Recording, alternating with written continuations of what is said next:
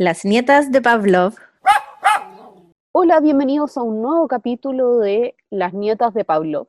Soy María del Carmen Arroyo, soy médico veterinario y entrenadora animal y trabajo para que mis perras se gasten todo en sus idas al veterinario. Hola, soy Pamina Horlager, eh, médico veterinario, entrenadora de animales y mi primer salchi llamado Gaspar eh, tenía siete vidas como un gato. Hola, soy Camila Torchinsky, entrenadora canina profesional y mi perro, no sé si es un perro o un koala, duerme 23 horas al día. Me encanta. Hoy vamos a estar hablando de varios temas, eh, todos un poco relacionados. Vamos a conocer la triste historia de Keiko. Vamos a hablar también de enriquecimiento ambiental, qué significa, qué podemos hacer, qué beneficios nos trae. Vamos a hablar también de la noticia que salió ya hace varias semanas, estamos un poco atrasadas, pero del puma cachorro que se encontró y que no va a poder ser liberado. Y unos videos que ya son más antiguos, pero que son de estos cóndores que llegaban a las terrazas con el olor de los asados. Bueno, para mí, ¿partamos? Vale, sí, po. a ver, eh, Keiko es una, bueno, era una orca que es la que protagonizó las películas de Liberen a Willy. Estas películas, bueno, yo creo que todos, o la gran mayoría la hemos visto, que es de los años 90. Es una, son tres películas. Dato Freak, la última película, no hubo ninguna orca involucrada, sino que todo se hizo de manera digital. Ah, ¿en serio? Sí. Ah. Igual yo creo que hay gente que no la conoce. Yo creo que ya estamos empezando a ser un poco viejas. Sí, bueno, a ver, eh, la película se trata de un niño que se apega a una orca y que la orca es media, por así decirlo, media domesticada, entre comillas, y la liberan. Al final de la historia es que liberan a Willy al mar y se va con un grupo de orcas a vivir una vida llena y plena. Ya, entonces, bueno, la orca al principio estaba en un acuario. El niño la conoció en un acuario, hizo todo esto para que la liberaran. Y esta película dentro del mundo como medioambientalista, o sea, animalista y algunos de los entrenadores de Keiko quisieron liberarlo realmente. Entonces se creó una fundación que se llamaba Liberen a Willy Keiko. Dentro de acá, bueno, estaban algunos de sus entrenadores del acuario eh, y la mayoría de la gente, la gente normal, común y corriente. Eh, la mayoría de los especialistas de mamíferos marinos no estaban de acuerdo con esto porque era un riesgo, ya que a Keiko lo capturaron en Islandia cuando él tenía dos años de edad y lo querían liberar cuando él ya tenía 25 años. Entonces, ya era grande y toda su vida prácticamente estuvo en cautiverio, entonces iba a ser un riesgo muy grande el intentar liberarlo. Oye, y para que la gente entienda un poco, ¿cuántos años vive una orca en cautiverio? Para tener una idea como si era joven. En, en cautiverio, a ver, eh, la madurez sexual en las hembras llega a los 10 años y en los machos a los 15. Ya, entonces ya era adulto. Ya era adulto, sí, pero en cautividad, si logran sobrevivir la primera etapa de vida, es que ya pueden vivir unos 40 años más o menos, o unos 50. Y en vida silvestre pueden llegar a vivir las hembras hasta 80 años y los machos hasta unos 60. Viven mucho. Muchos, muchos años. Muchísimo. Sí, así es. Así que bueno, pues como había mucha gente, había mucha, ¿cómo se llama esto? Presión social, eh, se hizo un grupo de expertos que eran los que estaban a cargo al principio de todo este proyecto para liberarlo, que ellos fueron los que le enseñaron a comer eh, peces vivos y también tenían que intentar enseñarle a seguir orcas, relacionarse con las orcas en libertad y dejar de seguir a los barcos y a las personas. Cosa que nunca lo lograron. Cada vez que intentaban, porque primero, bueno, primero partieron todo este trabajo en Estados Unidos, en una bahía en Estados Unidos, y de ahí lo trasladaron a Islandia, que era donde lo iban a liberar porque era el lugar donde él, de donde lo capturaron. Entonces, en la bahía donde lo tenían en Islandia, eh, siempre seguía a los barcos. No había caso que dejara de seguir a los barcos, lograba comer Sí, mucha pena. Lograba comer peces vivos, pero solo si es que sus entrenadores se lo pedían. Entonces él no lograba forrajear solo. Y lograba tener contacto con otras orcas, pero a una distancia. Nunca logró incluirse en un grupo para poder moverse con él y ya ser liberado propiamente tal. Entonces, bueno, el proceso duró dos años, el proceso de liberación. Eh, hubo como dos etapas. La primera era con este grupo especialista y que en uno de estos trabajos de ir a alta mar para que se juntara con, otros, con otras orcas y tratara de forrajear, se vino una tormenta así rapidísima y lamentablemente el barco tuvo que volver sin poder llamar a Keiko para que volviera con ellos. Entonces Keiko se perdió. Nadie sabía dónde estaba, llevaba el geolocalizador que tenía, mostraba más o menos las rutas, pero nadie sabía si estaba siguiendo otras orcas, si estaba perdido, si estaba comiendo, nada. La cosa es que tres semanas después apareció en una bahía en Noruega y bueno, y ahí el primer equipo eh, dijo que ellos no iban a seguir con esto, que ellos consideraban que Keiko no se iba a poder liberar nunca, entonces que lo ideal era mantenerlo en semi-libertad o en cautiverio 100% y que ellos no iban a seguir. Entonces todo el equipo renunció y metieron a gente menos especializada en el tema. Entonces el nuevo equipo vio a Keiko, no tenían medidas anteriores, entonces ellos asumieron que Keiko estaba en perfectas condiciones para estas tres semanas y que eh, según ellos había forrajeado, había comido solo cosa que el otro equipo cree que no fue real, porque para un bicho de ese tamaño, tres semanas sin comer no, no se evidenciaría así como visualmente. Y ahí se decidió efectivamente que no se iba a poder liberar, sino que iba a tener que estar siempre bajo el cuidado humano, pero al menos en semi-libertad en esa bahía. La cosa es que... Espérate, ahí me perdí. Ese segundo equipo ¿Sí? Dijo que iba a tener que estar en semi-libertad. No, no, sí, o sea, no. Los altos mandos decidieron que se mantuvieran en semi-libertad. Ya. Porque claramente al llegar a la bahía de nuevo y seguir buscando gente era porque no estaba con un grupo de orcas como la mayoría de la gente quería y esperaba. Entonces ahí se decidió que este nuevo grupo, este nuevo equipo se encargara de cuidar a Keiko hasta bueno, el fin de sus días. La cosa es que después de estas tres semanas, claro, que el equipo anterior creía que no había comido, entonces debe haber tenido un sistema inmunológico debilitado, le dio una neumonía, más la inanición y falleció. ¡Ay, qué terrible! También debe haber estado súper deprimido, pues entonces eso también le baja el sistema inmune. Falleció 17 meses después de que empezaron con el intento de liberación. Un año y medio. Mm, ¡Qué triste! Hay, bueno, hay un libro de esto que es de uno de los primeros entrenadores o trabajadores del, del primer equipo de liberación, que se llama, bueno, si alguien lo quiere leer, Killing Keiko, Matando a Keiko, es, bueno, bastante interesante, pero es súper triste el libro. Yo me lo leí y fue trágico. Sí, porque solamente se habla como de la parte bonita. Sí. Se habla de la parte bonita nomás. Así es. Así que sí, pues, muy triste. Bueno, y Keiko ha sido la primera y claramente la única orca en que se ha intentado devolver a su hábitat natural y sin éxito. Ay, después de eso, ¿nunca más ha tratado de liberar una orca? No, no.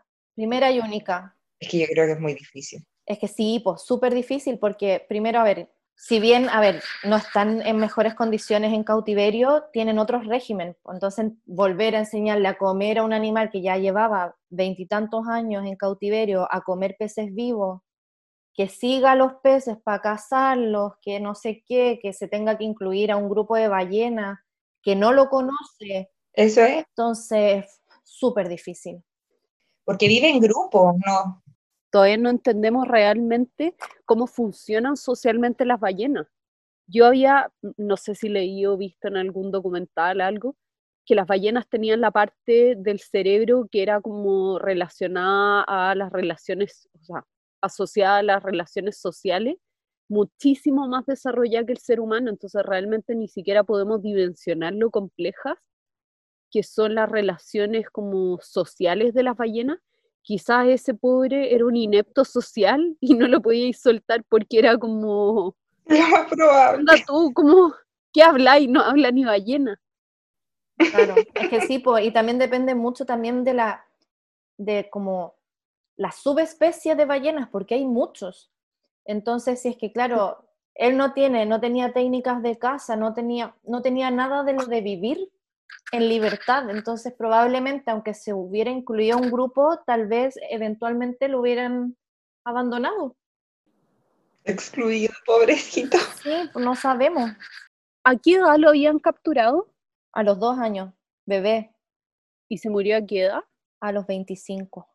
Imagínate, 23 años viviendo en cautiverio versus dos años viviendo afuera y de haber estado como con su mamá, ¿o no? A esa edad. Sí, sí, porque creo que como lo tenía escrito en alguna parte, pero ya no lo encuentro, pero más o menos como a los dos años siguen tomando leche, pero ya empiezan a comer solos, pero siguen pe- apegados a sus madres. Guauita. Mira, acá lo tengo, a lo- a lo- al año empiezan a comer solos, pero siguen con la mamá. Era un bebé, Chiquitito. así que eso con Qué rabia. ¿Y hubo algún mea culpa como del equipo aparte de este libro? No, no. De hecho, hay páginas donde uno sí se em- em- mete a leer al respecto, donde aparece prácticamente como que fue una liberación casi exitosa. Se habla solo lo bonito. Qué pena. Sí. Y, y no es para decir que en el fondo encuentre lógico pillar animales, sacarlos de, capturarlos de su ambiente natural y tenerlos en cautiverio, para nada. Pero como cuando se hacen cosas en pos del, del bienestar animal y se cae totalmente en lo contrario. Esto fue un caso al final de maltrato, más maltrato del que ya se había visto sometido y que uno pudiera alegar que vivió en cautiverio. Sí, tal cual, porque de hecho los, bueno, los especialistas cuando dijeron que no iba a ser un animal eh, que se pudiera reintroducir, eh, ellos dijeron, en vez de intentar liberarlo, hagamos que tenga un mejor ambiente en cautividad, trasladémoslo a una, porque tampoco está en unas condiciones muy buenas, hay que decirlo, pero trasladarlo a una piscina más amplia con especialistas en el tema, donde lo iban a cuidar mejor, etcétera, eso sí se podía hacer. Pero la presión social hizo que mm, se cegaran y, to- y liberar, liberar, liberar. o incluso donde mismo lo estaban liberando, pero asumir que iban a tener que correr con el costo de la alimentación y cuidados médicos y Claro. todo durante toda su vida. Que al final este tema siempre son así como un poco complicados entre de hablar y de llevar a cabo, porque al final tener animales en cautividad tampoco es blanco y negro. No, pues, Entonces, porque por ejemplo está el caso este de la súper conocido, yo creo ahora, de las ranitas del Loa en el zoológico metropolitano, que el SAC les dio la autorización para capturar las pocas que, que quedaban, porque estaban en, extin- o sea, en peligro de extinción crítico, se las lograron llevar al zoológico y hasta se reproducieron. Sí, po. Entonces se espera que prontamente, cuando el- el ambiente esté un poco más idóneo, idóneo se puedan liberar de nuevo y la población pueda volver a, a crecer y a estar estable. Que ahí hay un gran trabajo que se hace de los animales que de cautiverio, los de rehabilitación, que no es como un animal de cautiverio que está en el zoológico, sino que también tratan de que tengan lo menos contacto con los humanos, los alimentan a través de otras cosas y que no vean a los humanos, porque esos son los otros animales que le dejan de tener miedo al humano y que después si van a libertad, es peligroso de que estén cerca del humano, porque al final le hacemos mucho daño también. Claro, ima- imagínate Keiko ahí persiguiendo, de hecho, creo que en alguna parte había leído del libro de Arcio que había seguido un crucero. Iba feliz detrás del crucero. Entonces imagínate, no sé, hubiera chocado o imagínate a alguien en kayak. un- una persona, en- sí, pues me muero, al lado. saludándote así, hola, llévame contigo. Más encima, abriendo la boca al lado del kayak, para que lo alimenten. Terrible, muero, muero. Mi pesadilla de chica que liberan a Willy era que me apareciera como una orca o un tiburón en la piscina. Siempre tuve terror al fondo de la, como a la parte honda de las piscinas, como la parte de adultos, siempre. No, a mí en el mar, bueno, en el mar, en el lago, cualquier cosa donde yo no veo el fondo, a mí me baja ahí la, la, la locura. Es que es el nervio que tenemos todo y te roza así como Eh. un cochayuyo y todo. ¡Ah! Eh, terrible. Así que Ay, eso, bueno, eso. lo otro que cabe recalcar, que es muy importante que la gente sepa que en los tiempos de ahora ya no se capturan animales para llevarlos a zoológicos ni acuarios, sino que todos los animales son o animales incautados, animales que han encontrado maltratados, de circos, etcétera. Que nacieron en cautiverio. Exacto. A no ser casos específicos como el tema que mencioné recién de las ranitas del LOA, cosas así, pero tienen que tener un permiso especial, el, el, gobierno tiene que autorizar este tipo de manejo y todo eso. O los de rehabilitación. También. Bueno, y pasando de este tema, nos da para empezar con el siguiente y el tema central de nuestro capítulo de hoy, que la Cami nos va a hablar un poco de enriquecimiento ambiental. Cami, adelante. Súper. Bueno, al principio decir de que el enriquecimiento ambiental es una palabra que se está usando mucho últimamente, sobre todo ahora con el encierro, que se han visto mucha gente que sabe igual que sube videos de cómo hacer el enriquecimiento ambiental a los perros, pero quizás no se ha investigado un poco en la persona que le está haciendo enriquecimiento ambiental en su perro de qué es el enriquecimiento ambiental. Porque el enriquecimiento ambiental no es solamente comprar un juguete rellenable, una alfombra y ponerle los pellets al perro para que coma más entretenido. Tenemos que pensar un poco más allá. ¿De qué estamos haciendo? ¿Por qué lo estamos haciendo? Entonces les cuento. El enriquecimiento ambiental es un proceso en el cual se incrementa la complejidad del ambiente en el que vive nuestro animal. Consiste en generar actividades que hagan que el periodo de cautiverio de una forma más silvestre posible para nuestro animal. Estamos hablando de todo tipo de animales, no solamente en los perros, sino que todos los animales que podamos tener en nuestra casa. Eh, el objetivo es, favorecer la presencia de conductas normales de la especie, que aprendan a desarrollar sus habilidades naturales.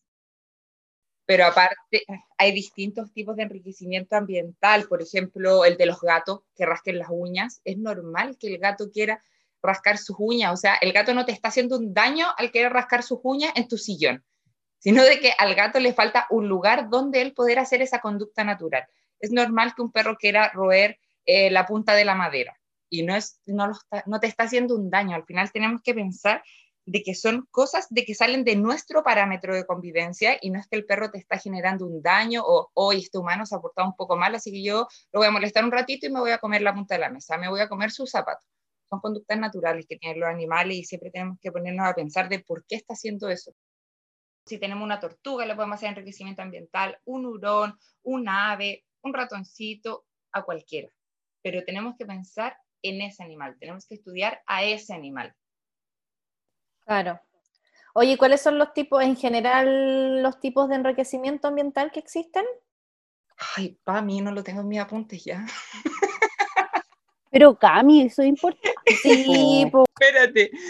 Te dije, ¿para qué voy a tener esta lista? Y dije, Obvio que sí, pues eso es importante el enriquecimiento ambiental, que no es solo darle comida al perro eh, esparcida en el suelo. Es que, es que hay errores, es que es complejo, o sea, hay muchos errores con respecto al enriquecimiento ambiental. En general. Como en verdad el enriquecimiento ambiental, es que se supone que el enriquecimiento ambiental es como un proceso por el cual tú promueves la realización de conductas normales para una especie. Exacto. Y no todo lo que uno cree que es enriquecimiento ambiental lo es, que ese es otro problema, porque muchos dicen, ah, mira, le voy a tirar esto y con esto se va a entretener y lo va a ayudar y no sé qué, y al final, no sé, el perro o el animal le tiene miedo a la pelota. O sea, no, no estamos ayudando en nada. Y que también el enriquecimiento ambiental tiene un tema detrás que es eh, que no siempre es agregar cosas, puede ser quitar cosas. Exacto. Un enriquecimiento ambiental.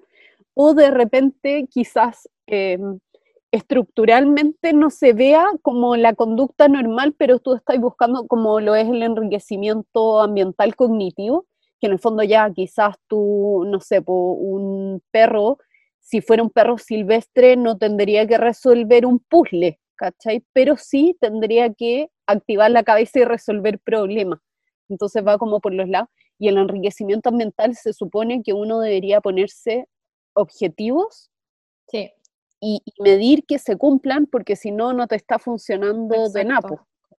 Así es. Eh, cuando yo le hice enriquecimiento a los bichos de faunia, si bien parte era de los objetivos era, no sé, pues intentar aumentar la conducta de forrajeo, que no se vio aumentada, pero sí aumentó así, pero es que notoriamente el consumo de alimentos. O sea, pasaron de comer, no sé, 20 gramos diarios al doble o al triple.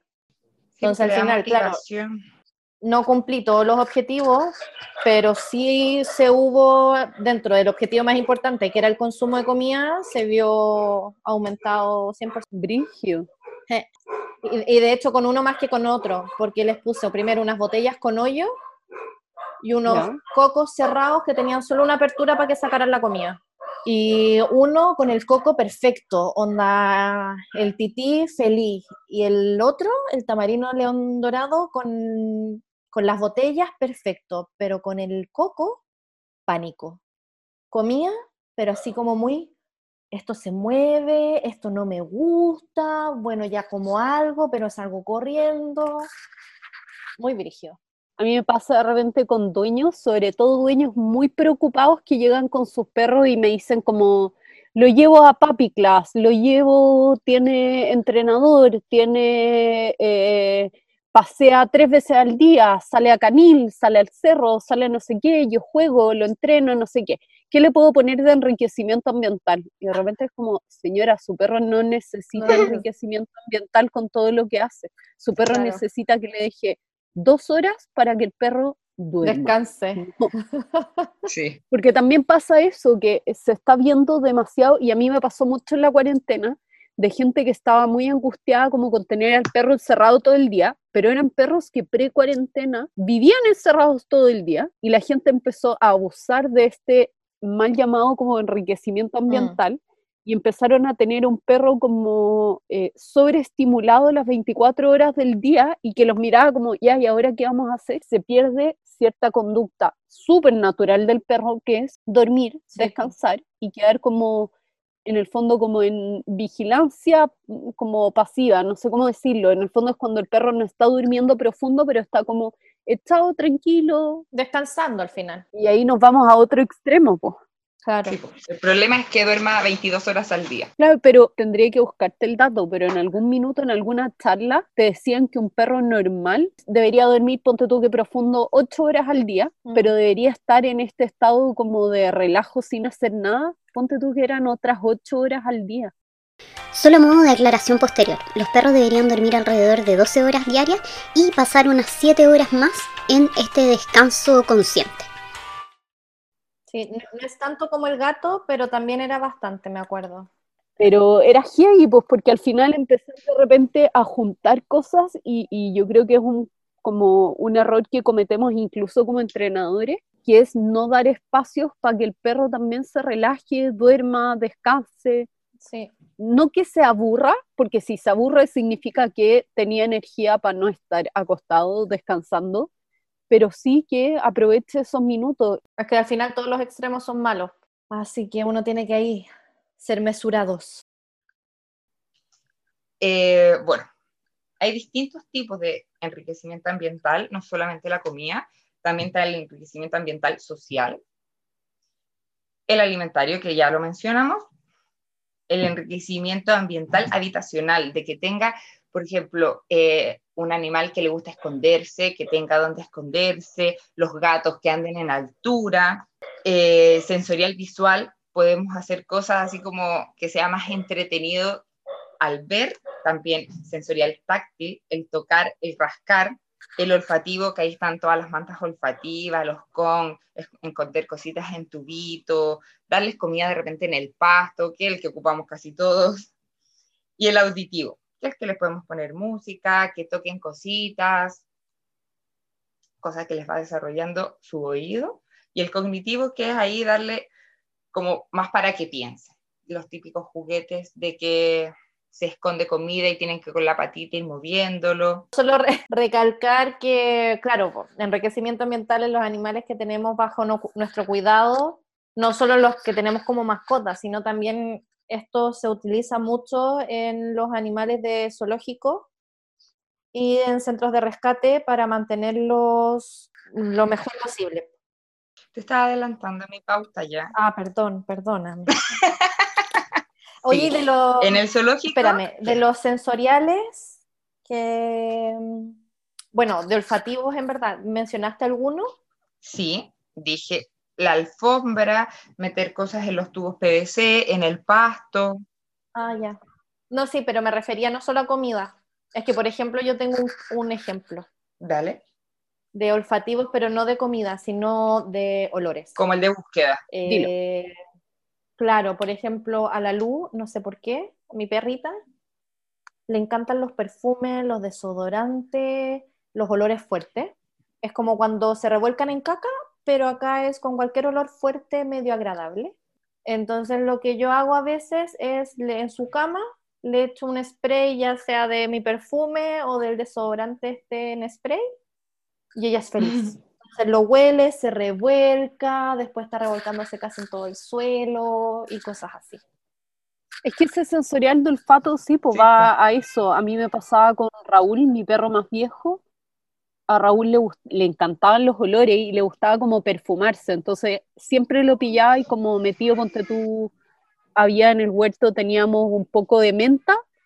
Raúl se echaba la menta tupido y parejo porque le gustaba revolcarse en la menta y quedar como olorosito a menta, o en la lavanda, en el olor a pino y también en la albahaca, como todos esos olores qué rico. sí. le encantaban, le encantaban. Y ahora se está haciendo mucho, hay un grupo de hecho como de jardines sensoriales para perros, y es como tú tu jardín lo puedes enfocar en ser un jardín sensorial, y no necesariamente es comida, pero ponte tú eran esto, diferentes plantas con diferentes aromas, o también había unas como piscinas, ponte tú, con diferentes texturas, entonces ponte tú unas como cuadraditos con arena para que hagan hoyo, o en otro esos como restos de corteza. Ya, oye, qué bacán, qué entretenido. es súper entretenido, como la parte sensorial, porque uno se queda como, que al final yo creo que es lo, lo que nos pasa como dueños de perro, que nos quedamos como en la comida y en que busquen eso, pero hay más cosas. Sí, y les hace súper bien. Yo me acuerdo a la luz cuando llegó la, la Lore, mi amiga para acá, se trajo muchos té. Entonces su maleta era puro té. olía, yo creo que olió los dos meses que estuvo acá. Y la luz lo único que quería era meterse en la maleta. Y se metía en la maleta y lo mismo, se revolcaba, pero es que feliz. Hoy la coge. El único olor que le gusta para revolcarse es el de animal muerto. Creo que nos la voy a estimular en ese sentido. Esa estimulación no. la vamos a favorecer. ¡Oh, qué asco qué asco! Ya. Eh, bueno, muchas veces los dueños me preguntan, ay, pero no es cruel eh, darle la comida escondida, que tenga que buscar la comida, y no, no es cruel para el perro. No le estamos haciendo un daño. Muchas veces pasa de que perros que no son motivados por la comida, que van al plato, la huelen y se van, quizás le pones el mismo pellet de otra manera y se motivan mucho más. El enriquecimiento ambiental favorece mucho la motivación y los hace, por lo menos, por ejemplo, el enriquecimiento ambiental aumenta mucho la motivación por comer, la motivación por buscar. En los perros es súper importante mantener activo su olfato y eso les gusta mucho. A lo mejor va a ser el mismo pellet que antes no le gustaba en su plato, a lo mejor se lo puedes tirar en el suelo y ya comiendo de un granito le va a parecer mucho más entretenido. Por ejemplo, en el zoológico, el enriquecimiento ambiental es algo rutinario, algo normal, algo que se tiene que hacer. Si ustedes van al zoológico metropolitano ahora, yo fui hace un tiempo, hace más de un año, pero cuando uno abre el ojo un poquito más, te vaya a dar cuenta de que la comida cuando se la dan, se la dan colgada, tienen cosas que tienen que saltar. Una vez me tocó ver y que le estaban dando comida a los tigres y tenían como un auto y le escondían en los focos la comida, porque tienen que buscar, tienen que hacer su instinto de caza a los animales o si no, sobre todo si están en cautiverio, que tienen un espacio mucho menor, puede generar problemas de comportamiento. Entonces hay que favorecer todas estas cosas. Y nuestros animales igual están en cautiverio, entonces igual les tenemos que favorecer. Si los sacamos a pasear, eso no es solamente el cuidado que le tenemos que dar. A veces los mismos paseos podemos hacer enriquecimiento ambiental y todo esto nos va a ayudar. Es una estimulación cognitiva, va a disminuir el estrés, va a ayudar a mejorar su frustración y esta va a disminuir. Muchas veces los perros que nunca han buscado su comida al principio como que abandonan súper rápido y de a poquito van aumentando su rato en estar jugando en esto de buscar. Tienen un cansancio físico y mental, la estimulación. Eh, se motivan más por la comida, ya lo había dicho, y aumenta mucho su confianza, el tener éxito y que disminuimos varios problemas de comportamiento. Como decíamos delante, los gatos, el rascar, los perros en comer cosas, la vocalización y varios comportamientos que se ven disminuidos al nosotros darle un qué hacer. Claro, es súper importante eso que dijiste, Cami, sobre el éxito. Sobre todo en perros o en animales que recién le estamos poniendo enriquecimiento, eh, no exigirles mucho tampoco, sino también ir poco a poco para que tengan éxito y sus niveles de frustración no sean altos, porque si no, claro, pueden abandonar y de ahí abandonar y nunca más y frustrarse. Entonces, al inicio intentar hacerlo un poco más fácil y ya cuando van encontrando esta dinámica y entendiéndola, ya empezar a hacerlo un poco más complejo. Y bueno, ahora que mencionaste eso, algo que se me quedaba, que muchas veces la gente, por ejemplo, tiene el típico con y se lo da a los perros solamente cuando van a salir. Entonces el con ya toma otro significado. Mira, me están preparando el con, se van a ir. Muchas veces darlo cuando estamos nosotros al lado. Muchos juguetes de estos son para estar con el perro, porque si no, una, son delicados y se van a romper. Y otra, darles motivación, así como encontró el pellet, movió la tapita que tenía que mover y uno hacerle fiesta, muy bien, eso lo encontraste. Y eso es como, oh, qué entretenido, voy a seguir buscando. Claro. Hay otra cuestión que me gustó que, mm, como dijiste, del tiempo de la alimentación. Em, y a mí me gusta explicárselo como cuando se lo dejo a dueños con los que estoy trabajando y explicarles que eh, el enriquecimiento ambiental tiene también como, como función, hay que pensarlo que nuestro perro, si nuestro perro fuera un animal silvestre, demoraría en comer mucho más tiempo que es el solo comer, porque necesita buscar su presa, localizarla, acecharla, cazarla, matarla y luego comérsela. Y en eso pueden ser horas. Y nosotros resumimos en eso y le facilitamos la pega. Un minuto. Lo reducimos en la humana se levanta, agarra mi plato, va a agarrar la, la, la medida de la comida, me echa el pellet y me pasa el plato, que serán, ¿qué? 30 segundos. En el peor de los casos me demoro un minuto. Después les paso el plato y se demoran 30 segundos en comer porque eso será, la mayoría de los perros no se deben demorar más de 30 segundos. Y eso, dependiendo de las veces que les dé comida, son ya dos veces al día que les, o sea, son tres minutos de tiempo al día que se dedica a la alimentación. Y después tienen 23 horas y 57 minutos. Pero se nota mucho el cambio, la gente que empieza a hacer estos pequeños cambios de rutina, de verdad que es impresionante. Ya, por ejemplo, el simple hecho cuando la gente empieza a entrenar a su perro. Eso también es un enriquecimiento ambiental. Pedirle cosas que tiene que pensar para... También se está ganando el soborno del premio y cambian mucho. A los que no lo han hecho, los invitamos a todos a hacer su enriquecimiento ambiental. Nos etiquetan también para verlo.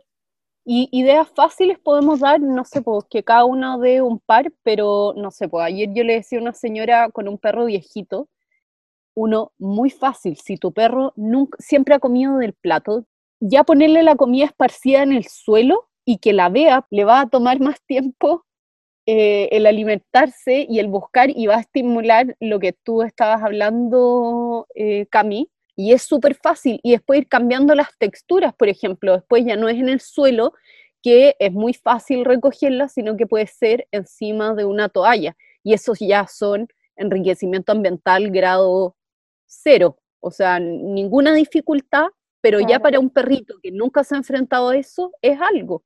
Exacto. Yo también a veces uso eh, las hueveras, las cajas de cartón de los huevos, ahí le coloco los pellets y lo tienen, o se la pongo abierta para que coman un poco más lento, o se la pongo cerrada y la tienen que abrir. O también puede ser hasta en una caja de cartón, si, tampoco tenemos que comprar los juguetes súper bacanes del mercado, sino con cosas de la casa no puede hacerlo. Una caja con papel de diario cortado, le meten los peles adentro y listo. La misma toalla enrollada. También. O si tienes pasto, si tienes pasto en la casa, poder tirárselo en el pasto en la casa. Yo acá las perras se los tiro en el jardín, que tiene gravilla. Entonces les cuesta un poco más porque como es parecido el color, entonces tienen que usar el olfato así casi que al 100 y están mucho rato buscando. Eso no recomendado para perros que comen piedras. Eso es importante también decir a los que nos estén escuchando que todas las recomendaciones que hacemos aquí son en general, pero puede haber casos donde no se recomiende y tenemos que tener esos cuidados. Con mi perra vieja, que no ve muy bien, lo que le pongan al frente y que ella crea que es comida, se lo va a comer. Tengo mucho cuidado de quién le entrego, que no sean cosas ni tóxicas ni que se vaya a generar una obstrucción porque ella se las va a tragar. En cambio hay otro, como decía la PAMI, en gravilla y van a sacar solo los pellets y no se van a comer ni una sola piedrita. Claro, muy importante. Cami, ¿y tú qué ideas nos tienes así que les puedes dejar a los dueños de enriquecimientos ambientales? Mira, el conito de confort o toalla nova, grado fácil, se le puede con la tijera cortar unos cubitos más grandes que el tamaño del pellet y sale ahí. Las puntas se doblan, ¿se acuerdan las, las sorpresas de niños cuando íbamos a los cumpleaños? Que se doblaban como las aletitas y ahí queda cerrado y después grado más difícil sin hoyito y que tienen que destrozar el cartón, ahí ocupan sus patas, el hocico, todo. Solamente después hay que recoger pedacitos de cartón. Pero el otro, si se traga un pedazo de cartón, no le va a hacer mal ni le va a hacer una obstrucción como que se tragara una piedra o un pedazo de plástico. Lo mismo con la caja de huevo, hay perros que destruyen la caja de huevo y después tenemos que recoger los pedacitos, pero, claro. pero estuvieron mucho rato entretenidos. es mejor que destruya cartón a que se coma las patas de la silla, sofá, los cojines. Entonces yo no me preocupo por ese tipo de destrucción. Sí, completamente de acuerdo contigo. Y eso, ese sería como el tema de enriquecimiento ambiental. Eh, les hace muy bien a nuestros perros, así que todos los que nos están escuchando y no han hecho nada de enriquecimiento ambiental, los invito, invito a investigar sobre su animal. No solamente lo queremos generalizar a perros, sino lo que entendemos que todos tienen distintos tipos de mascota y a todos, a todos de verdad que se les puede hacer enriquecimiento ambiental. Así que los invito a probar, a etiquetarnos de si hacen sus experimentos y de verdad que van a ver. Sí. Y que lo disfruten, porque es muy entretenido verlos resolver problemas. El cambio en la personalidad de nuestros animales cuando les damos la oportunidad de ser animales, de ser lo que son. Eso es. A mí me pasó con mi chinchilla, cuando la cambiamos de jaula, la cambiamos a una pajarera, entonces tenía muchas rampas, muchos lugares donde colocarse, donde saltar. Era, fue otra, otro animal. Se ponía a tomar sol, pero de una manera, uy, era tan feliz y cuando le llevaba, porque a ella también le hacía los conitos de confort con comida adentro, uy, feliz, feliz, feliz. Sí, les cambia la vida totalmente. Nuestro siguiente tema eh, es una noticia que pasó hace ya algunas semanas, estamos un poco desactualizadas, pero que igual nos gustaría tocar el tema porque creemos que es contingente a lo que estamos hablando hoy día también. Entonces, Cami, cuéntanos qué pasó. Bueno, la noticia fue de que encontraron un puma bebé sin su madre, gente que andaba paseando y, bueno, es raro decirlo, sin su madre. Lo más probable es que la madre sí estaba por ahí mirando desde lejos, pero no se acercó por el simple hecho de que eran humanos. Lo más probable es que quizás arrancó cuando vio los humanos, no alcanzó a arrancar con su bebé y quedó su bebé ahí. La gente pensó de que estaba haciendo un bien, no lo juzgo. O sea, yo vi las caras de ese bebecito y o sea, cualquiera le hubiese encantado agarrarlo y llenarlo de besos. Pero ahí tenemos que pensar un poquito más allá de si estamos generando daño al agarrar ese animal, porque no es un animal doméstico, es un animal libre, nosotros nos estamos metiendo en su espacio, entonces tenemos que ir un poquito más allá de por qué no hay que hacer esas cosas, por qué no nos tenemos que meter en la naturaleza y en sacar a los animales de ahí si están viviendo en libertad y no está enfermo, no está mal. Eh, bueno, este animal fue encontrado en Coquimbo, fue llevado por las personas al SAC de Limarí, tenía apenas dos, meses y por las horas que llevaba fuera de su entorno no se podía devolver.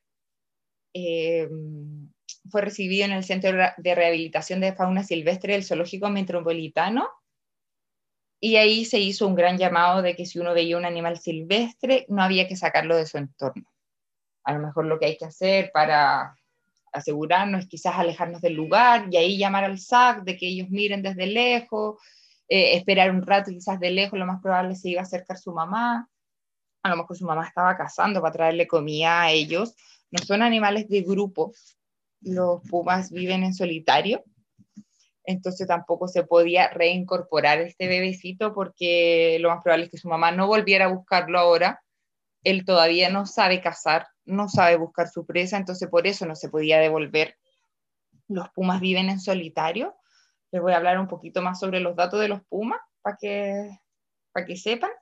Es el felino de mayor tamaño de América, vive en toda América, en Chile lo podemos encontrar desde Arica hasta Magallanes, cambia un poco en su tamaño y en sus colores porque hay distintas subespecies de felinos eh, de los pumas. Y en la parte que más se encuentra su mayor población está en Coquimbo. Entonces para la gente de Coquimbo, si lo ven por ahí, es muy normal, se alimenta de varias cosas, su alimentación es súper variada entonces, por eso se puede encontrar en todo Chile y en toda América. No sabía que Coquimbo tenía la población más grande de, de pumas. Yo hubiera pensado que era como Magallanes. No. la población más grande está en Coquimbo y es súper diverso, se adapta súper bien, entonces puede vivir en bosques densos, en cordillera y en lugares más Yo también pensaba que era para el sur. Como que es súper adaptable. Entonces ahí cambia un poquito sus tamaños. Hay unos más grandes y otros más pequeños, pero en promedio pesa 80 kilos, la hembra un poquito más pequeña y mide hasta 2,8 metros de largo, contando la cola. Pero es súper largo si uno lo piensa. Y 80 centímetros de altura. Yo ahí tenía un dato frío. Digo. Que se supone que entre más al norte es más chico y entre más al sur es más grande. Siendo el más chico es el de Norteamérica y el más grande, el de, de Torres del Paine, por ejemplo.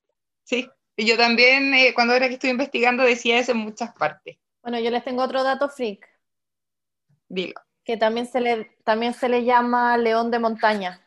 Sí, y es muy distinto el color del puma que tenemos aquí que el que está en Norteamérica. Eh, bueno, y es el depredador más peligroso de Chile. Es súper lindo, pero no nos olvidemos de que es come carne. sí, claro. Sí. O sea, esa gente igual se, se salvó un poco, o sea, uno se puede poner a pensar de que mamá leona los podría haber atacado. Es que puede ser, pues como ese video también que apareció de un tipo en Gringolandia, creo que fue, que estaba trotando y lo estaba persiguiendo un puma, pues. Y al final parece que era que él se había acercado donde estaban los cachorros, por eso la puma estaba ahí persiguiéndolo de modo asesino. Bueno, entonces ahí abrimos un debate súper grande eh, que si hay que alimentar o no alimentar animales silvestres. Si estamos haciendo un bien o estamos haciendo un mal al hacer eso. Que yo creo que ahí la mayoría de la gente que trabaja con animales silvestres te diría que la regla general es no alimentarlos. Quizás pueda haber excepciones, pero yo creo que es un no alimentarlo, no tocarlo, no hacerse cargo. Exacto, yo opino lo mismo, porque al final lo que generáis es, uno, que se empiezan a acostumbrar al hombre y corrige el riesgo de que mm, empiecen a acercarse más a los asentamientos humanos, y el otro, que se empieza a acostumbrar a comer cochinas, pues, porque al final se empiezan a meter a los basureros, empiezan a buscar comida de los humanos en vez de ya dedicarse a lo suyo. Así es, y tenemos que fortalecer de que los animales silvestres nos sigan teniendo miedo. Bueno. Ella quería hacer un pie. A veces pasa, pues uno quiere hacerlo bien y arruina. ¿Quieres aportar? Así arruina. Y dentro de ese mismo debate llegamos al último tema de hoy día y que es como en nuestra sección... Aguafiestas arruinan el meme. Buena suerte evitando a los aguafiestas. ¿Qué sería? Es una serie de videos que van saliendo, todos los años aparecen nuevos. Este año no sé si apareció, creo que apareció uno a principio de año. Y que eran estos cóndores que empiezan a bajar y aparecen, por ejemplo, gente que está haciendo un asado en la terraza del departamento y aparece el cóndor ahí o llega al patio de la casa, en general asociado a olores de asado, que es como bien común. Yo creo que por temporada por lo menos tenemos un video nuevo. Sí. Más que nada en el sector oriente de, de la capital pasa mucho esto. Y ¿A qué se debe? Porque hay mucha gente que le da risa, le dan comida, lo filman, suben las fotos, tratan de tocarlo. Y es súper complicado porque en el fondo lo que ha ido pasando es que nosotros como seres humanos más invasivos que un castor, hemos ido construyendo cada vez más arriba en ambientes que antes eran de alimentación de cóndores, que se alimentan de carroña, de animales que mueren y ellos se los comen. Nosotros si se nos muere un conejo en el jardín, no lo dejamos muerto ahí. Lo metemos en una bolsa, lo botamos o lo enterramos. Le quitamos esa fuente de alimentación. Y en el fondo estos cóndores empiezan a pasar hambre y cada vez hay una interacción mayor con la población humana. Sí, pues es súper importante lo que mencionáis de que nosotros al final nos estamos metiendo en su espacio. Nosotros cada vez Santiago crece más y nos metemos más hacia el cerro donde era su hábitat normal. Claro. Sí. Entonces, donde él tiene un recuerdo, o sea, ahora está más arriba, pero si está pasando hambre, dice, yo en algún momento casé por ahí, me voy a ir a dar una vuelta y ahora ahí hay departamentos, hay casas. Y a eso se suma que somos un animal, porque somos un animal, sumamente sucio y que dejamos muchos restos. Y es muy fácil también para ciertos animales, en vez de estar esperando que se muera una vaca, por ejemplo, eh, acercarse a un basural a tratar de encontrar algo podrido ahí. Claro. Y eso hace que empiecen a perderle susto a las construcciones humanas, porque antes quizás nos iban a acercar a un basurero porque les da susto esto con olor a persona, que claramente era humano y todo, pero ya el habernos metido tanto en su em, espacio empieza a generar una pérdida de esa separación entre ambiente y empiezan a bajar por el olor. Claro. Y al final. Entonces es importante, sí. Perdón, y al final eso también es, peligroso porque ya mucha gente tal vez lo hace de buena voluntad, esto de darles comida, pero otra gente puede que no lo haga de buena voluntad, como hemos visto algunos casos de que envenenan cuerpos de vaca y cosas así para que los cóndores se mueran y se intoxiquen. Entonces... Qué horrible. Mm, Sí, porque ahí también se mezclan creencias populares que son incorrectas, por ejemplo, que gente que tiene sus animales crea que el cóndor le va a matar a sus vacas o a sus terneros, y los cóndores no matan animales, los cóndores se comen lo que ya se murió, ellos no matan animales, no van a cazar un perro, no van a cazar a un gato, no, no, no van a matar a un potrillo o a un ternero. Es como cuando decían también de mito, así como que el cóndor venía y se llevaba a los terneros, y las garras de los cóndores son súper poco prensil, porque ellos todo lo hacen con el pico. Como son carroñeros, entonces al final era como, señor, no, eso no es verdad. No, pues no tiene, en el fondo no tiene la capacidad de trasladar una presa, sino que las tienen solo para desgarrar la piel y irse comiendo la carne que se está pudriendo.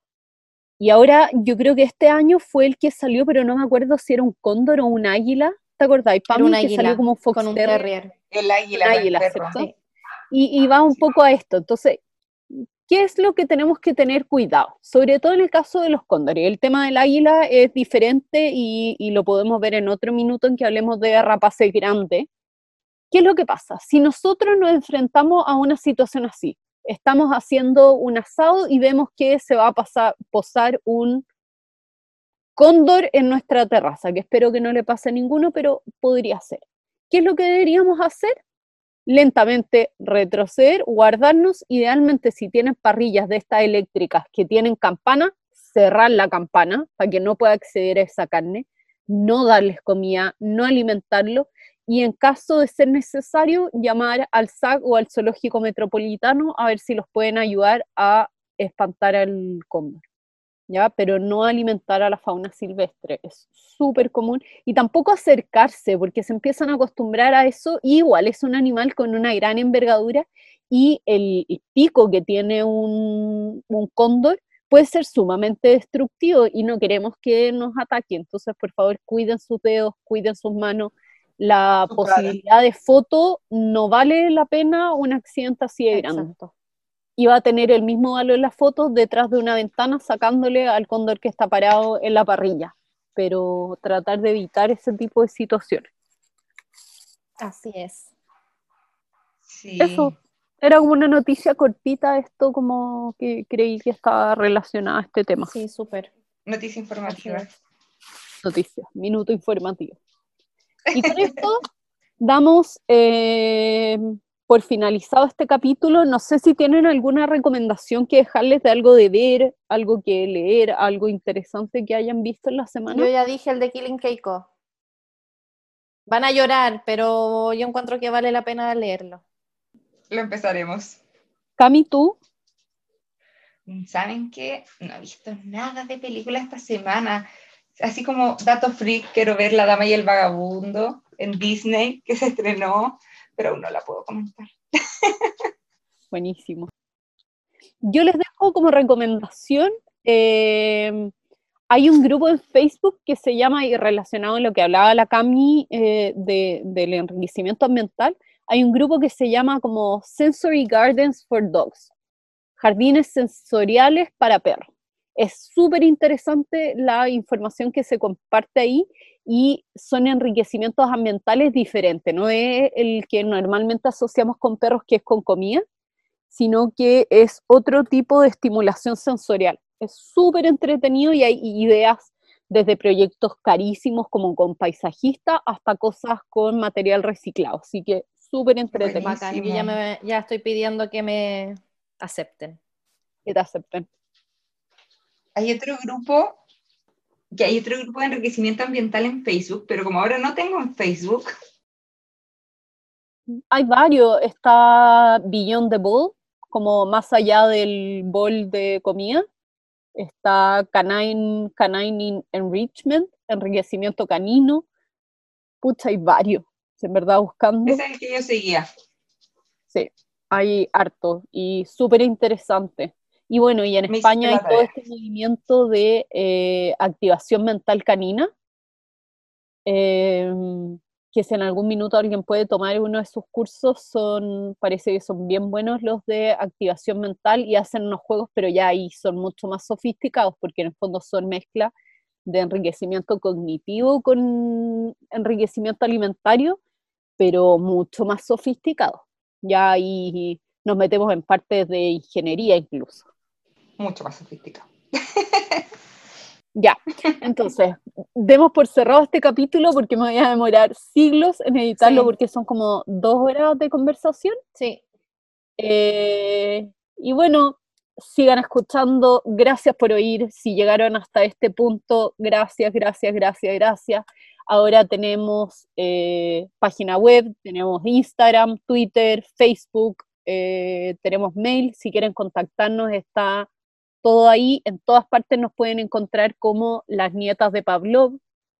Eh, Así que eso, súper invitados si tienen algún tema que les gustaría escuchar, algo que les interese, alguna noticia, Recomendaciones. recomendaciones, nos pueden escribir, etiquetar, de todo. Así que con toda confianza, esto es para quienes nos escuchan. Así que eso. Chao, chao. Chao, nos chao. vemos. Chao.